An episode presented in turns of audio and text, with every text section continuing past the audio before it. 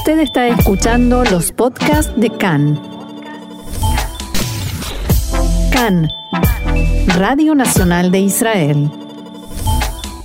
Aquí estamos, continuamos en nuestro programa de hoy en CAN, Radio Reca en español, Radio Nacional de Israel. Tenemos el gusto ahora, el honor de tener en línea con nosotros a la señora Anita Friedman, eh, a quien le decimos shalom y bienvenida a CAN y enseguida vamos a explicar quién es. Muchas gracias, Roxana. Bien, la señora Anita Friedman es una de las autoridades de Bitso Mundial. ¿Cuál es el cargo exactamente? El nombre del cargo es Chairperson Mundial de WITSO. Claro, es un término que no tiene traducción exacta al español. Exactamente. Sería presidenta, aunque hay una presidenta, pero digamos lo más parecido al español. Pero vamos a hablar de la institución en sí y del trabajo que realiza. Todos sabemos, es una institución femenina, a grandes rasgos todo el mundo sabe, pero me gustaría que usted desde adentro y con su autoridad en la materia nos describa qué es Bitso, cuáles son sus propósitos, qué, cuál es la labor que realiza. Bueno, esto es una pregunta abierta que me puede tomar horas, así que voy a tratar de ser claro. sucinta. Bueno, somos una organización mundial fundada en Londres en 1920 por un grupo de visionarias, de mujeres sionistas, las que eran parte del movimiento sionista, pero como sabemos en esa época las mujeres no se les daba su lugar.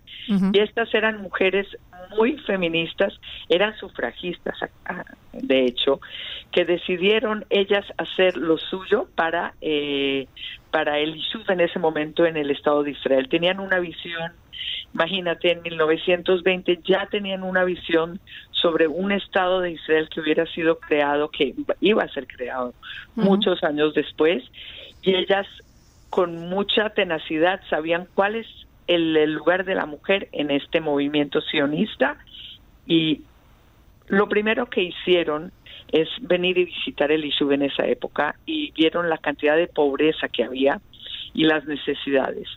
Entonces se decidieron hacer dos cosas. Primeramente, eh, formar eh, instituciones aquí en el estado de lo que era en ese momento Palestina para ayudar a las mujeres para que ellas puedan salir a trabajar a ayudar a establecer el estado de Israel. ¿A qué me refiero? Una de las primeras cosas que se hicieron fueron los tres, son los eh, lugares donde se cuidaban a los bebés mm. para que las mujeres tuvieran la independencia de salir y o estudiar o trabajar y poder mantenerse o poder aportar la segunda cosa que se hizo fueron, se institucionalizaron aquí colegios agrícolas, donde se le enseñaba a las mujeres que venían como inmigrantes de Europa y de Sudamérica en ese momento a trabajar la tierra y, y así a construir el Estado de Israel. A través, nosotras como pueden ver, ya somos 100 años jóvenes. Sí. Y durante esta época hemos estado eh, eh, haciendo lo que es necesario de nuestra parte, de parte del Estado de Israel. ¿A qué me refiero? En los años 30, 40, 50 nos ocupábamos de los nuevos inmigrantes, de darle ocupación a las mujeres eh, de, de las eh, guarderías infantiles. Y cada década hemos aportado de acuerdo a las necesidades de la sociedad en ese momento. En los años 80 eh, surgió la, cuestión de violencia en la familia y nosotras abrimos los refugios para mujeres abusadas y sus hijos. En los años 90 eh, se hizo mucho para toda la cantidad de, nuevos emigrantes de Olim que vinieron de la Unión Soviética antigua. Eh, si te te mapeo eh, todo lo que hacemos hoy en día, te lo puedo resumir en tres pilares. Sí. Tenemos el pilar de, de, la infancia, que son las 180 guarderías infantiles distribuidas a través del todo el país, que atienden a 14.500 niños de tres meses a cuatro años. Tenemos el segundo pilar, que son los, los, los jóvenes, tenemos colegios que llamamos eh, aldeas juveniles, que es algo que solo existe en Israel. Yo no creo que esta, este tipo de institución se, se, se dé en algún lugar del mundo. que es como eh, una mezcla entre un kibbutz y un boarding school de clásico suizo.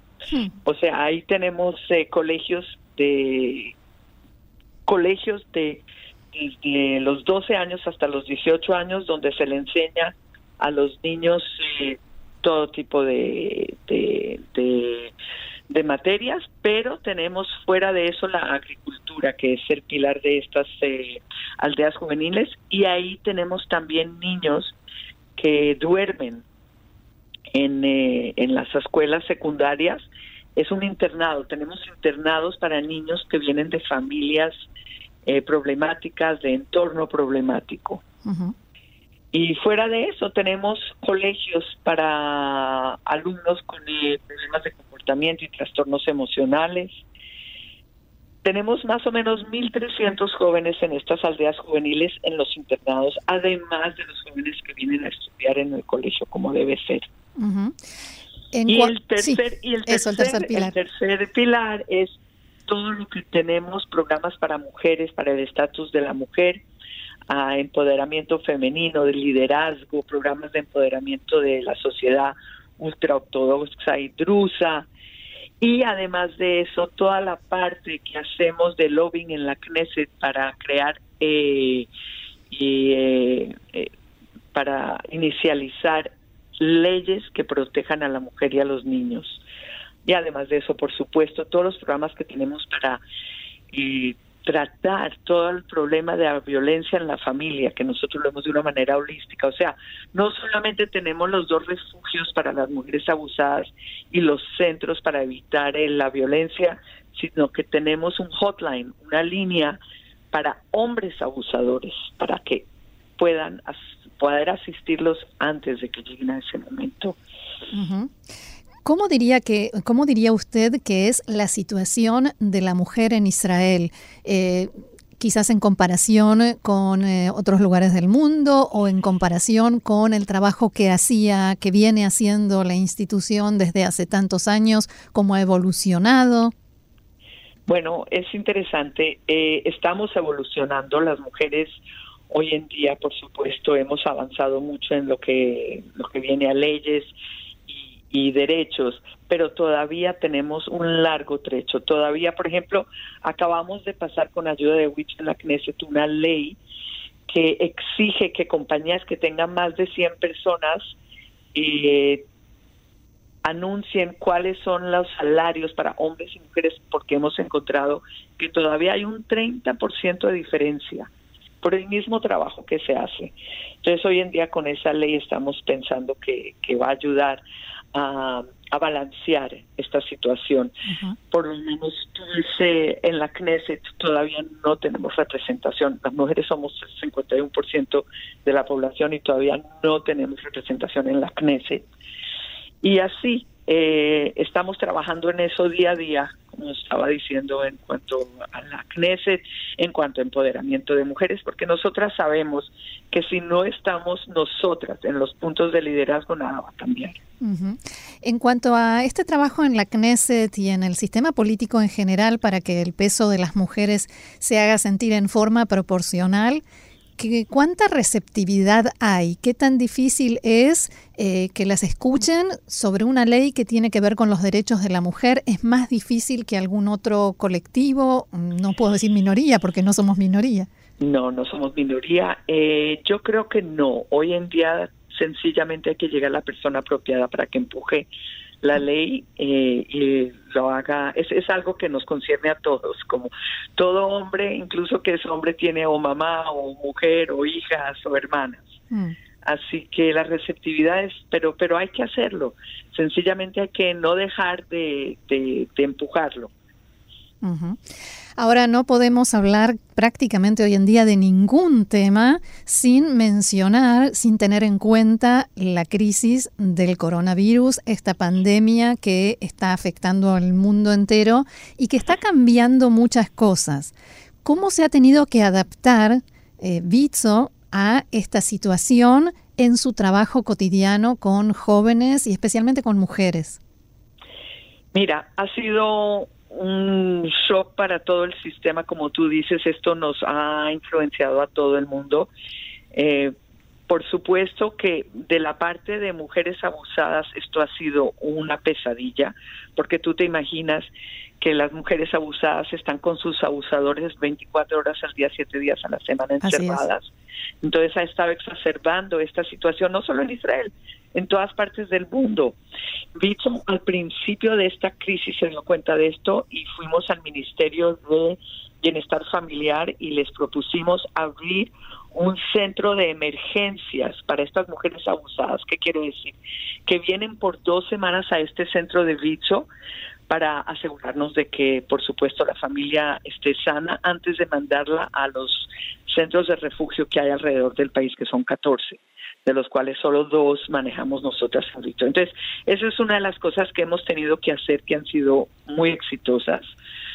Por supuesto, cuidar también de las mujeres que ya salieron del ciclo de la violencia, porque la parte económica eh, les da a ella más duro que a cualquier otra, porque ellas son las primeras en perder su trabajo, que son normalmente trabajos meniales, y uno sabemos que en esa situación económica, muchas de ellas vuelven a donde sus abusadores y estoy muy orgullosa de decir que nosotras hemos tenido mucho éxito en, en, eh, cuidar y apoyar a estas eh, familias y estas mujeres y ninguna de ellas han regresado al ciclo de violencia.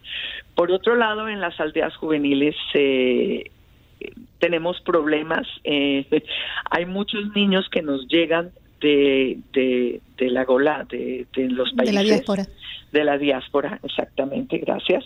Eh, ellos llegan en un programa que se llama NALE, Noa Golel Neogrim, que es un programa que trae a estos muchachos 14, 15 años a los internados y vienen antes de sus familias y después sus familias los siguen. Es un programa muy lindo. Y por supuesto estos muchachos se han ido de vuelta a su casa por toda esta crisis y ahora tenemos problemas de que regresen. Entonces, eh, sí. Pero nosotros, todas las eh, instituciones nuestras que tratan con, eh, con emergencia han seguido abiertas. Por ejemplo, cuatro de las guarderías infantiles que tenemos en los hospitales estuvieron, fueron las únicas guarderías infantiles en el país que estuvieron abiertas mm. durante las, los dos meses que tuvo todo encerrado para poder ayudar a los eh, equipos de doctores. Equipos médicos, importantísimo. Claro, entonces ese trabajo lo hicimos nosotros en Vicho. Y hoy en día estamos eh, ayudando al gobierno a ver cómo reabrir toda la parte de educación, toda la parte de guarderías infantiles de una manera que no haga resurgir el, la pandemia. Claro. Eh, ¿Hay eh, proyectos nuevos, planes, cosas que se están eh, llevando adelante y otras que se tuvieron que suspender por esta situación? Sí, absolutamente. En el momento, mira, nosotras, el tipo de organizaciones como nosotras, estamos subsidiados por el gobierno. En el momento que el gobierno cierra instituciones, ese momento nosotros nos toca parar todo porque no tenemos forma de pagarle a la gente que trabaja para nosotros. Entonces, sí hemos sentido, no solo nosotras, todas las organizaciones del tercer, eh, el tercer sector, sí. sector, hemos sentido eso. Estamos reabriendo poco a poco de acuerdo a las necesidades y de acuerdo a la, al dinero que tenemos para poder hacerlo, que se nos Ahora, hemos tenido también un, golpe muy fuerte del hecho de que el gobierno, no tuvimos gobierno un año y medio mm. y no tenemos todavía un budget. Y lo primero, lo primero que, que, golpea es todas las cosas más débiles, lo que es la educación, lo que es el bienestar familiar y todo eso. Y por la falta de presupuesto. Claro, claro. Es lo primero que cortan. Claro. Mm, por último, me gustaría preguntarle más a nivel personal. Si tuviera que decir cuál es su sueño, cuál sería el mejor proyecto, el mayor proyecto que a usted le gustaría que Bitso pudiera cumplir, pudiera llevar adelante y convertirlo en una realidad, ¿cuál sería? Wow, es una pregunta muy grande porque como te dije, tengo estos tres hijos míos que para mí en mis ojos son los tres muy importantes. Pero una de las cosas que me gustaría ver es que el gobierno agarre bajo su ala eh, eh, la promoción de la educación de niños desde los tres meses.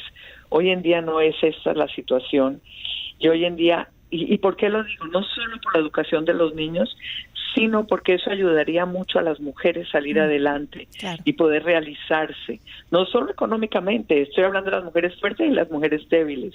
O sea, este, este proyecto tiene, como decimos, un doble impacto. Claro. Entonces, eso es algo que me encantaría ver en el Estado de Israel. Bien, ojalá se realice esto como tantos otros eh, planes y proyectos. Señora Anita Friedman, una de las máximas autoridades de Bitso Mundial, muchísimas gracias por este diálogo con nosotros aquí en eh, CAN en español y sin duda la volveremos a molestar más adelante. Muchísimas gracias por darme esta oportunidad y este espacio. Shalom. Shalom.